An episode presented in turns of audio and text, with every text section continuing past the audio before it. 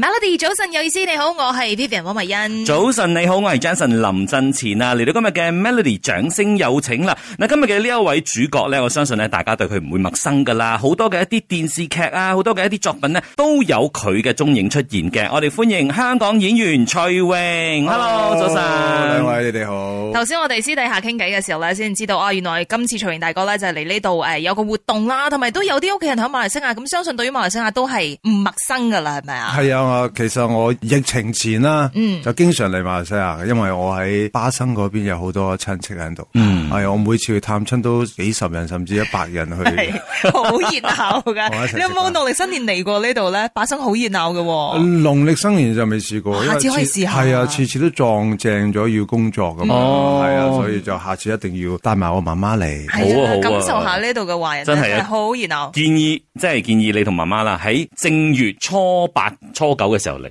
哦因為初八晚咧就有一個叫做拜天公嘅一個儀式，咁、哦就係呢個年初九嘅年初九拜天公，但係年初八晚咧就有好大嘅陣仗噶啦，尤其是巴生最多福噶建啦。人多啊嘛，係啊，福建人好多，所以係啊嗯福建人拜天係公，所以嗰陣時咧係好熱鬧嘅吓。我哋希望就多啲嚟馬來西亞啦，促進我哋馬來西亞經濟。 哦但係因為香港嘅工作都忙啊嘛，睇你拍咁係多劇係嘛。啊，係啊，都尚算多嘅，可以嘅。嗯其實咧，即係好似徐榮啦，我哋一直以嚟咧，即係睇住唔同嘅作品啊，唔係同嘅一啲演出我等等我我啦。頭先咧，因為你你嗰句说話咧，我嚟馬來西亞之後，好多朋友同我啊睇住我啲戲打，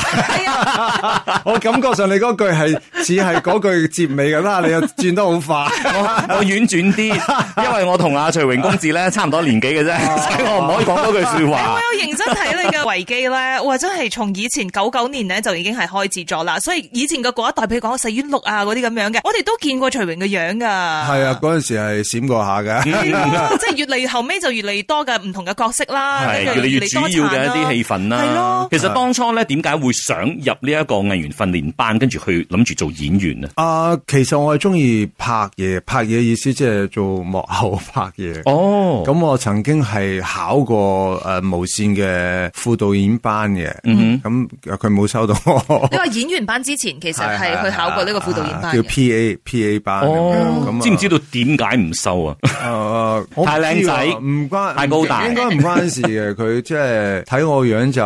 係可能，因為做 P.A. 好多嘢要兼顧嘅。嗯好多嘢，你演員方面啊、劇本啊、道具嗯啊、所有 book 嘢啊，全部爆山爆佢響都即關你係事。睇我樣，應該都係做唔到咁咁複雜 嘅嘢，都係單一啲做翻演員好似好啲。咁唔係嘅，其實我之後再考翻演員班，佢先收我嘅嗯哼啫，即係我都有再嘗試去考哼，。但係嗰個已經係 second choice 噶咯喎，即係原本想做幕後多啲嘅。哎呀，幕後唔收我，咁啊試下幕前啦。通常係調轉噶嘛，係咯即係試咗幕前唔得先轉幕後，你反而 係係啊，因為我細個嗰陣時，成日同啲朋友咧自己諗啲題材，跟住拍嘅，自己諗啲古仔，拍啲短片咁樣嘅。嗯哇！你以前嗰年代就係 content creator 嚟噶啦，但啊我哋而家所 講嘅 YouTuber 即係自己諗嘢要拍係啊嗰啲係啊，但係嗰陣時係我哋用帶機拍嘅， 即係大價啲嗰啲係嘛？即係如果嗰陣時有 social media，我諗我都係做咗網絡 YouTube 啊紅好紅噶啦，應該 K O 係 L 嗰啲嘅，係啊咁樣。哦，所以嗰陣時咧就有呢個興趣，自己拍咗之後，咁以前帶噶嘛，咁就插入嗰個大機係啊放大機嗰度咧，係啊就電視播出嚟咁係嘅。啊係啊係啊，哦，咁樣你中意嗰種滿足感。我中意自己諗到嗰件事，跟住拍咗出嚟，跟住再睇翻咁啊以樣。嗯前細個時候拍啲咩嘢 咧？啊啊，黑社會收陀地。哦，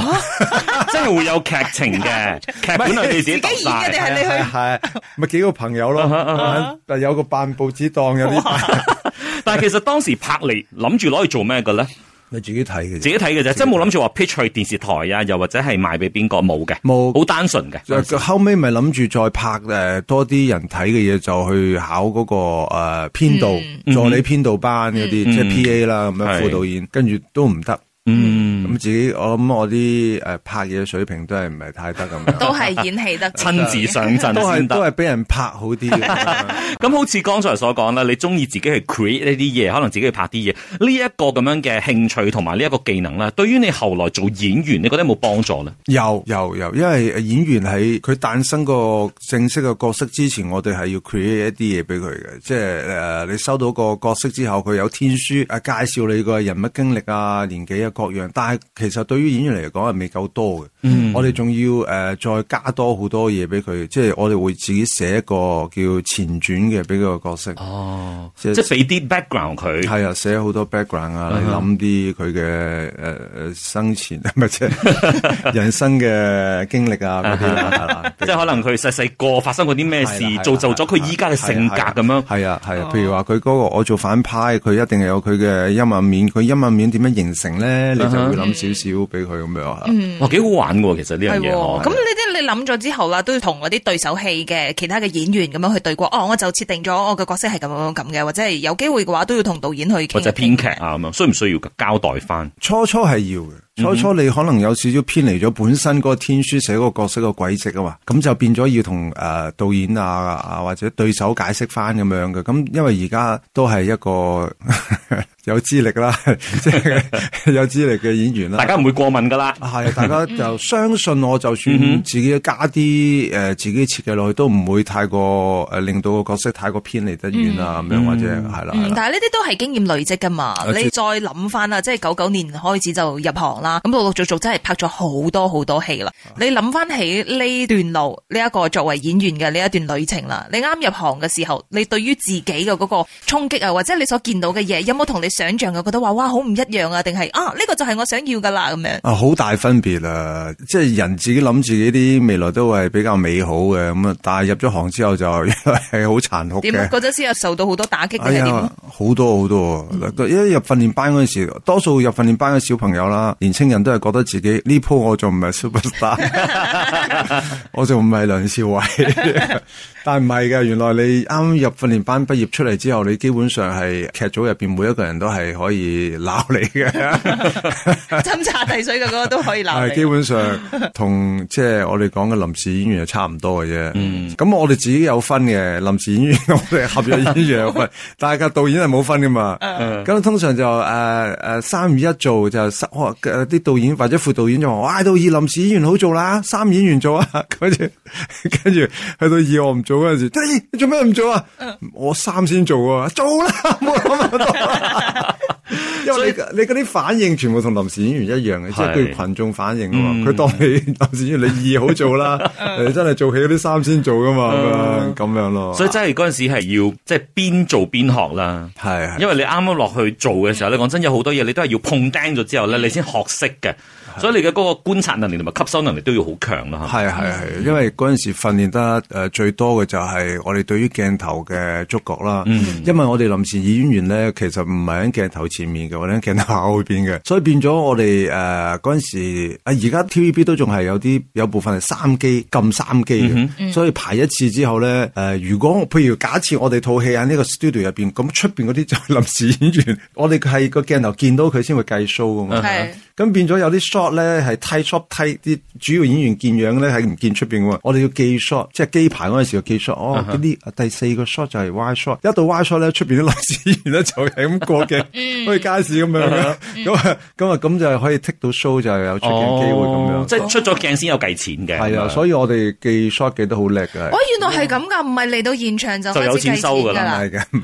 係。嚇即係我有可能嚟到現場，我冇入到鏡嘅話，我就係冇啊錢收㗎。到最後係啊你就攞包飯盒走噶哦 啊啦，啊啊！可能飯飯盒都冇，唔係啩？因為你如果開公司嘅廠景，你係唔包外景飯盒嘅，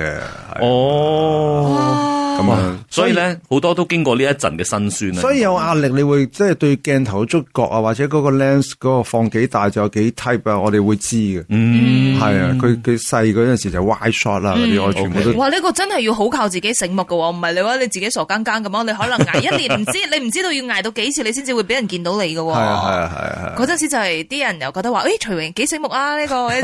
己識得爭取出鏡嘅機會，哦啊，嗰陣時都要搏㗎，可以剔到 show。 因為你做臨時演員 咧，即係村民又好啊，你會 你要想多啲人見到你，或者感覺到你喺度，你會又係加啲設計啦。咁樣我會唔啊係睇勇士都睇啲臨時演員真係加好多 嘅，有啲群有眾戲啲加得嗰啲太多，係有啲人太過 under。啊係啊係啊係係 啊點樣拿捏咧呢樣嘢？搏㗎咋。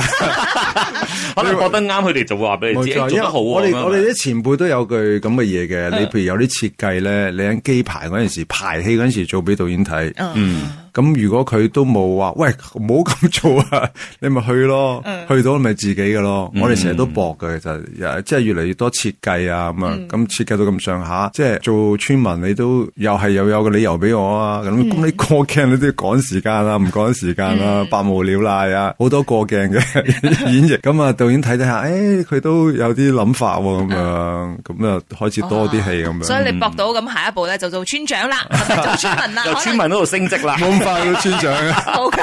嗰時仲咁後生，好難一下做到 村長。不過咧，的而且確好似話你做咗比較多群眾演員啊、合作演員啊，可能嗰啲角色唔係咁主要嘅時候，但係你經歷咗呢個磨練，你比起一啲可能一出道。跟住我就即刻去做主，或者係做就大配嗰啲嘅時候咧，可能你就少咗一段經歷咯。可能你可能對鏡頭嘅敏感度啊，都比起其他人係爭啲嘅係係喎。係所以呢個亦都係一種收穫啦，應該啊，係。絕對係啊！如果一個新人佢一咩都未接觸過，就要好重戲咧，對於佢嚟講好大壓力。嗯， 因為行位都係要學嘅，係啊係啊係你邊啊句對白你去到邊啊？咁嗯樣你唔好遮光啊，係嗯唔好遮人啊，遮人先緊要啊！你遮俾人鬧啊哇！俾人鬧到爆啊，真係。 即係都經歷過呢啲咯，咁變咗我哋誒同埋每一句對白都比較誒、呃來之不易嘅，所以我哋每一句對白都會嗯諗誒誒幾種方式去擺喺度，跟住導演仲有冇第隻啊？啊即刻攞批出嚟俾佢咁樣，嗯咁變咗我哋哦而家就算多戲嘅，我即係戲份多咗啦，我哋都會誒、呃每一句對白都會諗多啲俾佢，係啊諗多啲可能性俾佢咁即樣。係俾個 option 喺度，係啦你係要啦自己做個功課咯，唔係人哋問到你嘅時候啊，原來你得咁嘅咋？喂，呢、個對於演員嚟講，唔係阿 Min 嗰陣時可能係臨時演員啦，嗯但係如果你嘅心係真係想做一個即係多一啲戲份嘅演員嚟嘅話，咁你就要自己做多一啲功課。冇，錯，因為周圍太多啊，我哋我可能叫競爭者啦，大家係同行嗰嗯啲，大家都好勤力嘅，其實，因為誒嗰啲機會真係唔容易嘅。嗯啊嗯咁，樣但係嗰陣時咧，你係即係喺呢一段過程當中咧，係諗住啊，有一日我一定係會爭取多啲機會咁樣去做更加重嘅角色，定係你係 enjoy 喺嗰個 moment？你係邊一種男仔嚟嘅嗰陣時？兩種都有，因為係頭兩三年、頭一兩年啦，你做啲冇乜氣氛嘅，我都覺得係正常嗯嘅。但係去到三四年都仲係嗰啲咧，你就變咗係點解咧？咩事咧？咁樣就會有啲迷茫啦，咁嗯樣咁就變咗情緒上唔係太過好啦，嗯就會翻工好似哎又係咁啦。呢個時候有冇啲前輩可能可以即係塞錢落你袋啊？問下應該要點樣做啊？係教下你啊，或者係咯輔導下你你啊。喺呢一段路上有冇一個即係伯樂係幫到你嘅？有好多前輩會講嘅，啊後生仔唔緊要啦，捱下啦咁樣。嗯但係始終嗰個時間對於我嚟講係長 啲啦，去到第三四五年都係差唔多咁樣，咁啊、哦變咗我自己就誒、呃初初嗰種熱熱誠就誒、呃、減少咗啦，嗯多咗啲怨氣啊，咁、變咗之後就呃越嚟越差啦。嗯，你你係一句對白嘅村民都冇埋啦，即係冇埋對白嘅哦咁、我就變咗誒、呃，覺得喺四五年嘅時候就覺得咁樣啊唔係辦法啦，我都要好要去 enjoy 嗰個村民啊、一甲月餅嗰啲角色，咁啊等啲幕後製作人見到你係，哎呢佢就算做村民甲月餅都幾有呃心機去做啊，咁樣先慢翻，慢慢先有翻一場戲一集戲咁嗯，做。有時係吸唔嚟嘅嗰啲嘢，你個即係要心睇下態，係個咯心態即係意思係話，你無論喺咩位置，你都要去好投入去做咁樣，咁、嗯就會誒、呃慢慢好啲咯。嗯因為有製作人見到就會好啲咁樣。係。咁記唔記得當時係邊一部劇嘅邊一個角色係你覺得哇得啦，今次應該係我嘅呢一個演藝路上面嘅轉捩點啦，咁樣。啊，可能係去到火舞黃沙。二零零五年嗰度係有個轉捩點嘅，嗰度即係開始有人去講，觀眾去講呢個角色，嗯，跟住就嗰下都係都係石仔抌落水嗰下啫，突一聲，嗯有少少漣漪咁樣啦， 係嘛？嗯跟住就大啲嘅漣漪應該去到同事三分親。嗯哼嗰個球進嗰個角色係嗰個就係因為處境劇啦，一拍咗三百幾集就嗰、個入屋個入到，因因為佢哋虎魔黃沙嘅角色，啲觀眾見到，哎呀呢、個啊呢、個演得幾好喎，咁嗯啊啊叫咩名啊徐榮啊咁啊咁樣過咗啦件事，咁去到同事三分親係年半啊嘛，係啊年半咁啊嗰個角色又有個轉變喺度，嗯有個擦鞋仔變成一個好情深又事業有成嘅人咁樣，咁啲觀眾就誒入咗啦，即係入咗屋啦，正式入屋係同事三分親。係，而且嗰陣時都係因為呢一個角色啦，而提名咗呃誒呢一個萬千星輝頒獎典禮嘅誒最佳男配角啦，所以嗰陣時真係入屋，大家都關注到係係嗯徐榮嘅呢一個演員。啊係啦，係啦，係。所以可以入到處境劇咧，又或者係好多嗰啲家庭劇啦，即係播長壽篇劇嗰啲啦係一定嘅優勢嚟㗎，係咪啊？對於個新人絕對係，嗯對於新人絕對係，因為誒、呃、觀眾認識佢係靠個嗰個角色啊，同埋嗰個時間咁長，嗯，同埋每一次嗰個播出嘅時間都係食飯時間啊嘛。嗯，你就算觀眾唔小心睇到你都都都會記得你咁樣啊，係啊因為太長時間啦，係啊。咁會唔會覺得即係好似處境喜劇呢一樣嘢係特別旺你嘅咧？因為你話無論係即係同事三分真又好，不打自己人都好咧，都係令到你誒、呃有機會提名最佳男配角啊，俾大家更加關注到你啊。啊，係嘅，係嘅，旺唔旺我就算係啦，因為我好多事情，呃人生大事都係呢段時間發生啦，包括誒結婚啊，有小朋友啊，都係拍緊處境劇嗰段時間發生嘅。咁、我都當佢係旺我嘅，係即係旺事業之外，都旺自己嘅人生啊。in general 係 嘛？啊係啊，咁樣啦。入行以嚟最難忘嘅經歷係啲乜嘢咧？應該係受傷啦，拍一套戲叫《血戰軒轅》，二零零二年嘅已經係。其實嗰個角色對我好緊要嘅，都誒、呃第一次天書度有我個名，我好開心拍緊嗰陣時就跌斷咗隻手，騎馬，哇！嗰陣時就好大衝擊啊，因為嗰套戲古裝戲，我都有動作場面嘅，咁就要做手術啦，跟住動作場面做唔到噶咯，咁我好擔心個角色冇咗咁樣，咁變咗同監製講我個角色對我好緊要啦，跟住佢就話得，我將你打鬥場面， 我哋有兩個錦衣衛，兩個錦衣衛嘅，兩個都打我俾咗佢 打咁樣，我就。打住石膏隻手，跟住但係嗰啲錦衣衛好好咪有個披肩喺哦度，就遮住嗰隻手咁樣哦咯。嗰次係最難忘嘅，因為係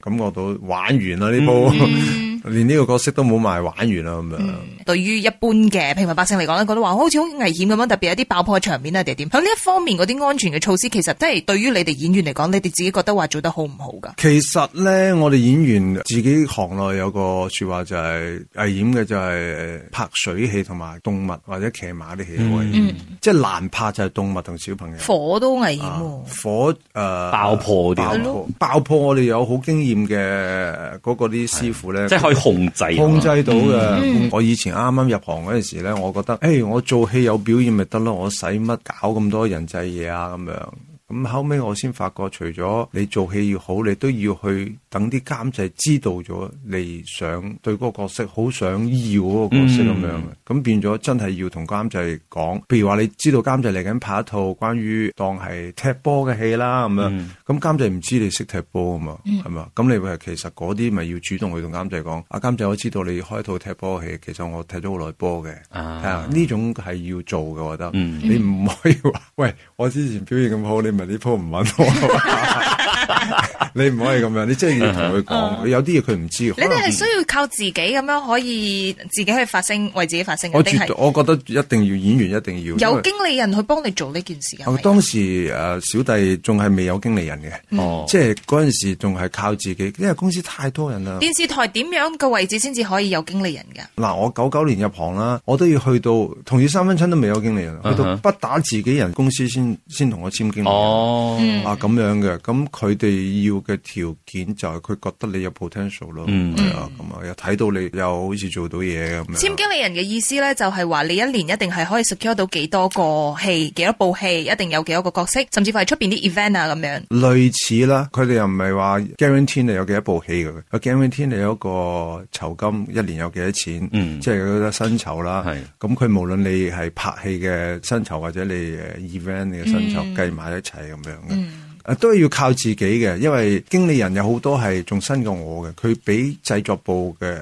熟悉都唔夠我熟悉。哦，咁變咗有好多，其實我嗰陣時好多做副導演嘅，而家都做晒監製啦嘛。咁變咗佢哋知道我做唔做到，了解我。咁多數都係啲製作人自己揾翻我嘅，經理人就係對出多嘅，即係明 out- outside job 嗰啲係係啦係啦。 O、k 哇！所以真係唔簡單啊，哈娜一路行過嚟啦。對於即係可能比較初期嘅，即係一啲等機會嘅，又試過啊，跟住開開始冇出頭啦，又試過啊。咁而家有咗經歷啦，有咗資歷啦，又而家係呢個階段啦。對於一啲可能啱啱初出茅廬，跟住想去試、想去做嘅啲新人，有啲乜嘢建議俾佢哋咧？即係無論咩領域都好啦，即係可能演戲嘅，又或者係可能係一啲唔同嘅職場領域都好。係咯，我覺得新嘅出嚟社會做嘢嘅年青人，我覺得態度最重要啦。誒、態度係誒人哋見到你嘅第一個感覺嚟嘅，係即係打招呼啊。嗯，禮貌禮啊，貌啊、準時啊、俾人哋感覺到你好中意做呢樣嘢啊，咁樣係啊，好肯去問啊，嗯，啊適當嘅時候表現自己適當啊。係適當啊，唔好過分啊，係嘛呢？個係 我都試過啊，年青嗰陣時嗯啊，即係你想表現自己，你覺得真係 show off 咗啦。拿捏得唔好係啊，嗯嘛係呢個係好緊要嘅，我諗等製作人知道你嘅強項喺邊啦，咁樣，又要去發掘自己多啲唔同嘅嘢啦，自己去揾啦。係啊我我行第一樣都係態度嘅，一定最重係態要度嘅行因先。因素啊啊啦。係咁接住落嚟咧，仲有啲邊啲嘅領域啊？咁啊，除咗即係拍戲啊，帶一啲好嘅角色、好啲故事俾大家咁樣。其實想試下我誒做幕後嘅，因為即係講我以前都係想做幕後啊係，想試下做幕後，做下策劃又好啊，